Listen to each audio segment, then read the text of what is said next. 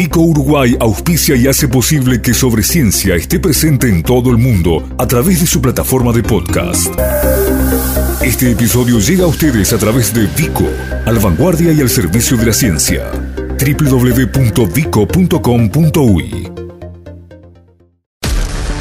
Sobre ciencia en tiempos de coronavirus. Información científica segura y veraz sobre la epidemia de la enfermedad COVID-19. La tarea de los científicos, organismos y centros de investigación uruguayos y los datos actualizados sobre el combate al virus SARS-CoV-2. Sobre ciencia y las radios públicas de Uruguay, difundiendo la ciencia y el conocimiento en la emergencia.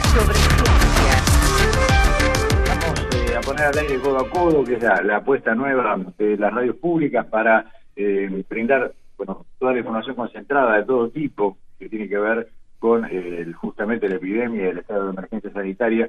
En la edición tuvimos la enorme eh, fortuna y gusto de conversar con el doctor Rafael Radi. Eh, Rafael Radi es presidente de la Academia Nacional de Ciencias, miembro de la Academia Nacional de Medicina, eh, para antecedentes fue el primer uruguayo en, ser convocado para ingresar en la Academia de Ciencias de los Estados Unidos, lo cual es un enorme honor. Luego fue seguido por Julio Ángel Fernández al año siguiente. Y mm, Rabi ha sido, junto con otros eh, tres científicos convocados, que ahora diremos quiénes son, convocados por el gobierno nacional para generar un grupo de trabajo, para comandar, para dirigir, para ponerse al frente de un grupo que eh, deberá definir el camino por el cual Uruguay va a transitar de aquí en adelante rumbo a lo que se ha mm, denominado ya nueva normalidad, a este escenario que un día nos va a dejar en un país que ya estará fuera de la epidemia, pero que claramente no será el mismo, será eso, ¿no? La nueva normalidad. Junto al doctor Henry Cohen, presidente de la Academia Nacional de Medicina, actual miembro de esta academia y distinguido el año pasado como uno de los mejores gastroenterólogos del mundo, el matemático Fernando Paganini, vicerrector de, eh, Ingeniería de la Universidad Ort de nuestro país, con doctorados en Ingeniería Electrónica en el Caltech de California, uno de los principales centros de este nivel a escala planetaria, y el liderazgo del economista Isaac Archie, a trabajar. Entonces, el interés que tenía para nosotros saber conversar con eh, Rafael Radi estaba marcado por todo esto. Eh, y, y, luego de las introducciones, eh, la consulta arranca la conversación con Radi preguntándole qué había, cómo había sido este proceso y qué había implicado para él como científico que luego de pasar prácticamente por el ostracismo, porque nos quejamos mucho de que la ciencia no estaba en los planos de importancia para el sistema político, ni en la campaña electoral, ni en la transición, bueno, de golpe son convocados para conducir este proceso. Eh, a partir de ahí se disparaba la charla con Rafael Radi. Un hecho brutal este, nos puso nos, nos, nos puso en un primer plano por la relevancia que la ciencia global y la ciencia nacional están desempeñando junto a la medicina eh, en el combate a, a la pandemia. Eh, de las pocas cosas buenas que uno este, puede llegar a entender de, de, este fenómeno, que algunas prioridades eh, de la sociedad de alguna forma quedaron revalorizadas. Y en ese sentido, eh, pienso que hoy la ciencia nacional eh, está dando respuestas y seguramente su visibilidad y su aporte ayude a que el país entienda que hay que tener una mirada permanente y, y de largo plazo a, al apoyo de la actividad científica, porque en el siglo de conocimiento los países que tienen sistemas científicos potentes son los que tienen más capacidad para, para ser sustentables. Eh, Rafael, la, la, convocatoria los pone eh,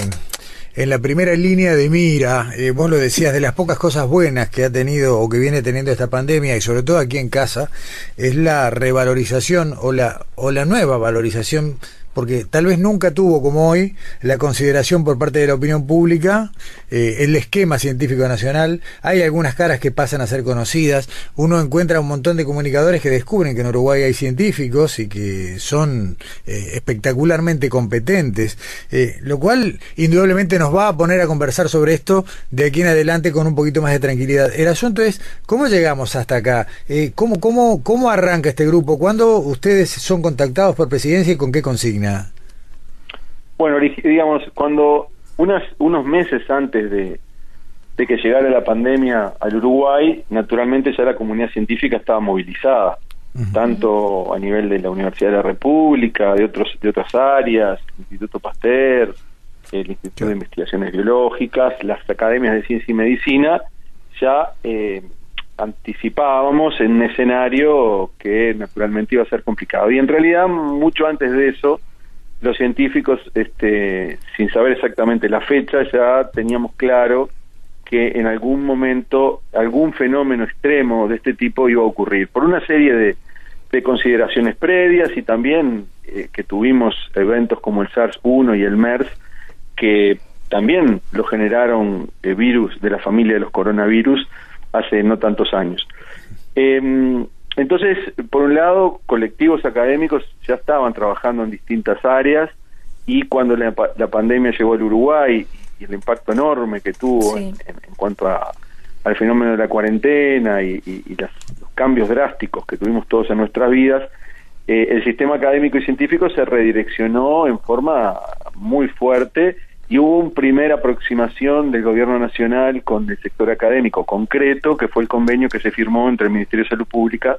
con la eh, Universidad de la República y el Instituto Pasteur para atender la necesidad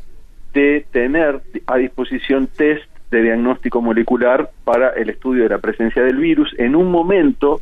donde la oferta de test de eh, los países del norte eh, era prácticamente inexistente porque lo estaban usando para sus propias necesidades. Entonces ahí aparece un primer ejemplo muy fuerte de la necesidad de una comunidad científica local que atienda a necesidades, en este caso sanitarias. Entonces ahí se puso en marcha toda la gente que trabaja en virología molecular, biología molecular, bioquímica, laboratorio clínico, epidemiología. Fueron como los primeros que obviamente en conjunto con lo que todo el sector médico estaba haciendo en cuanto a la preparación, ¿no? la expansión de camas de CTI, la expansión de ventiladores, como esos dos fenómenos han ido en paralelo, eh, y luego muchos otros sectores de la actividad científica se fueron involucrando. Eh, en el, en el, el, día 3 de abril este, hubo una reunión convocada por el Gobierno Nacional a un subconjunto de científicos eh, con el objetivo de pedir colaboración para que el sector científico le pudiera aportar más elementos objetivos y evidencia y datos al gobierno para que las decisiones que se fueran tomando en, relación a, a, la reapertura progresiva y lenta de la cuarentena eh, pudiera tener, digamos, ese apoyo de parte nuestra. En ese momento me plantearon la posibilidad de, de estructurar una propuesta. Eh, a mí me tomó totalmente por sorpresa, pedí dos o tres días para pensarlo, conversé con algunos miembros de la Academia de Medicina, de Ciencias, por supuesto informé al rector de la Universidad de la República, eh, y finalmente, eh, y en coordinación con el gobierno, eh, se generó un borrador de hoja de ruta posible de trabajo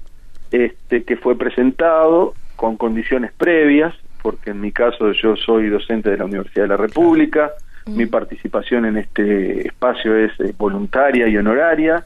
entonces, eh, digamos que habían algunas condiciones previas que, que, que, que, digamos, que definir, fueron, fueron aceptadas y el día 16, 16 de abril este, tuvimos la convocatoria en presidencia con una extendida reunión con el presidente y miembros muy cercanos a él y los compañeros que me acompañan en esta primera etapa, que son el doctor Henry Cohen y el doctor Fernando Paganini, eh, bueno, estructuramos como una primer, una primera aproximación al grupo asesor y en este momento, este, el, eh, bueno, lo anunció el presidente de la calle el día viernes, 17 de abril, y desde ese día y hasta ahora realmente ha sido este, un volumen gigante de, interacciones y de trabajo y estamos en plena estructuración de los equipos de trabajo eh, y de los problemas que pensamos abordar. La Universidad de la República tiene varios colectivos, algunos de ellos con muchas personas. Me, me tocó estar eh, en el inicio de algunos de estos colectivos colaborando en la estructuración del trabajo, porque son científicos que provienen de distintas facultades, medicina, economía, ingeniería, entre otras, colectivos que son de 30, 40, 50 científicos, tú ves el grado de complejidad que esto tiene para, para llegar a, a generar informes y reportes periódicos, pero hay colectivos que están trabajando, por un lado, en la parte epidemiológica y modelos predictivos de para dónde va la infección y si en algún momento se nos prenden luces de alarma en relación a la progresión de, de los contagios. Eh, hay grupos de la Universidad de la República que están trabajando sobre la generación de sistemas de ventilación mecánica asistida, eh, en la Facultad de Ingeniería, por ejemplo, y en contacto con los intensivistas. Hay grupos de la Facultad de Química trabajando en la generación de isopos, hay grupos en la Facultad de Diseño que están trabajando en la generación de equipamiento de protección. Entonces hay una cantidad, y hay gente de la Facultad de Economía, de la Facultad de Ciencias Económicas, de Ciencias Sociales que están trabajando sobre todo el impacto económico que va a tener esta pandemia. Entonces hay una cantidad de, recursos académicos que están metiendo mucho pienso y mucha reflexión. Eh, ahora el, el gran desafío es intentar que una parte de ese producido este, sea de alguna forma curado y vehiculizado este, con todas las libertades del caso, pero eh, en la medida que haya acuerdos para que esa información sea integrada a lo que serían eh, recomendaciones y evidencia para que el gobierno nacional pueda tomar decisiones que son de la de, digamos de estricto índole político y que va a ser tomado exclusivamente por el gobierno nacional, pero por lo menos que tengan una capa de datos y de evidencia adicional que les permita tomar decisiones eh, con un mayor grado de certeza, lo cual no implica que seamos capaces de proveer de datos que den certeza total, pero creo que con más evidencia y más datos las decisiones que se vayan tomando seguramente van a ser de mejor calidad. La salida tiene que ser progresiva, regulada y regulable, monitorizada y basada en evidencia. Eh, esos cuatro elementos tienen que regir el principio general de cómo es la salida. A su vez, esto tiene que tener en algún punto del monitoreo la posibilidad de tener indicadores que ante un disparo de la contagiosidad de la infección eh, y que nos que las predicciones muestren que esto va a generar en dos o tres o cuatro semanas un, un desborde de los sistemas sanitarios, tener algún nivel de control predictivo de forma que si la situación se empieza a ir de control podamos de alguna forma eh, contenerla, quizás con periodos adicionales de eh, supresión, digamos, es decir, esperemos que eso no tenga que ocurrir, pero pueden haber escenarios donde si las medidas de relajación son muy altas o si el nivel de movilidad es muy alto y entonces eso implica que el contagio aumenta mucho, eh, bueno, poder anticiparnos a un posible colapso de los sistemas de salud. Eh, acá hay un elemento que es esencial, que es el distanciamiento social sostenido, que va a haber que manejarlo durante mucho tiempo sumado a las medidas higiénicas. Es decir, esas son las estrategias que tenemos mientras tanto no haya una vacuna efectiva. Entonces, em, todo lo que se va haciendo de ahora en adelante va a tener que estar monitorizado, entre otras cosas, por datos eh, que implican saber eh, cuál es el nivel de circulación de virus en determinados espacios, em, cómo es la movilidad, eh,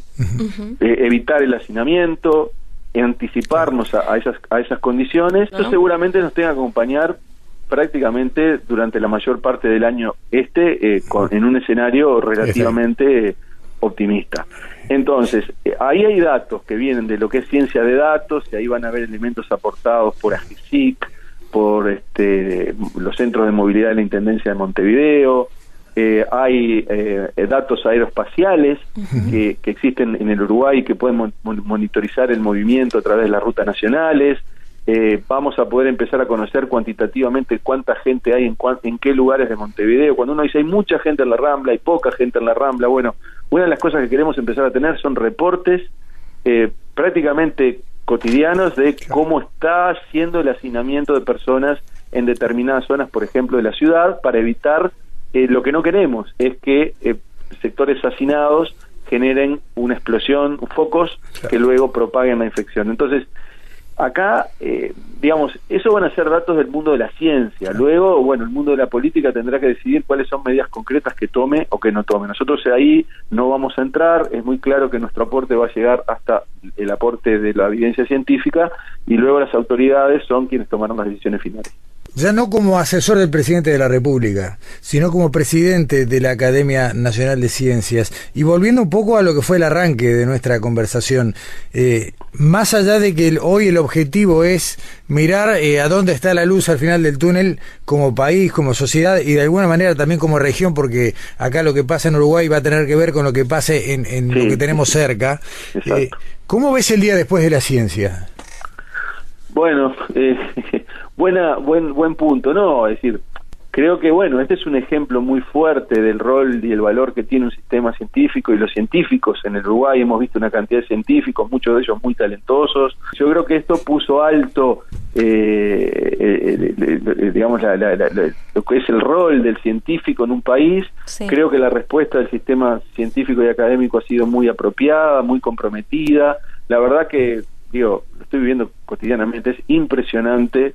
eh, el esfuerzo que, se está haciendo desde lo académico con la mejor voluntad. Debo reconocer que de las mejores reuniones científicas que he tenido en estas últimas semanas este, sobre este tema, en mi vida las he tenido en estas semanas porque he tenido el privilegio de discutir a fondo con matemáticos, con estadistas, con virólogos, con intensivistas, con internistas, con infectólogos, eh, analizando todas las facetas. Esta es una, enfermedad que empezó hace cuatro meses, o sea, conocemos muy poco de ella, hay mucho que es especulativo. Entonces, eh,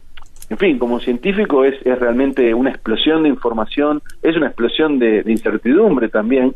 Y, bueno, entonces este, creo que, que, ese, que, que, eso que se ve de la ciencia nacional este, seguramente nos, nos permita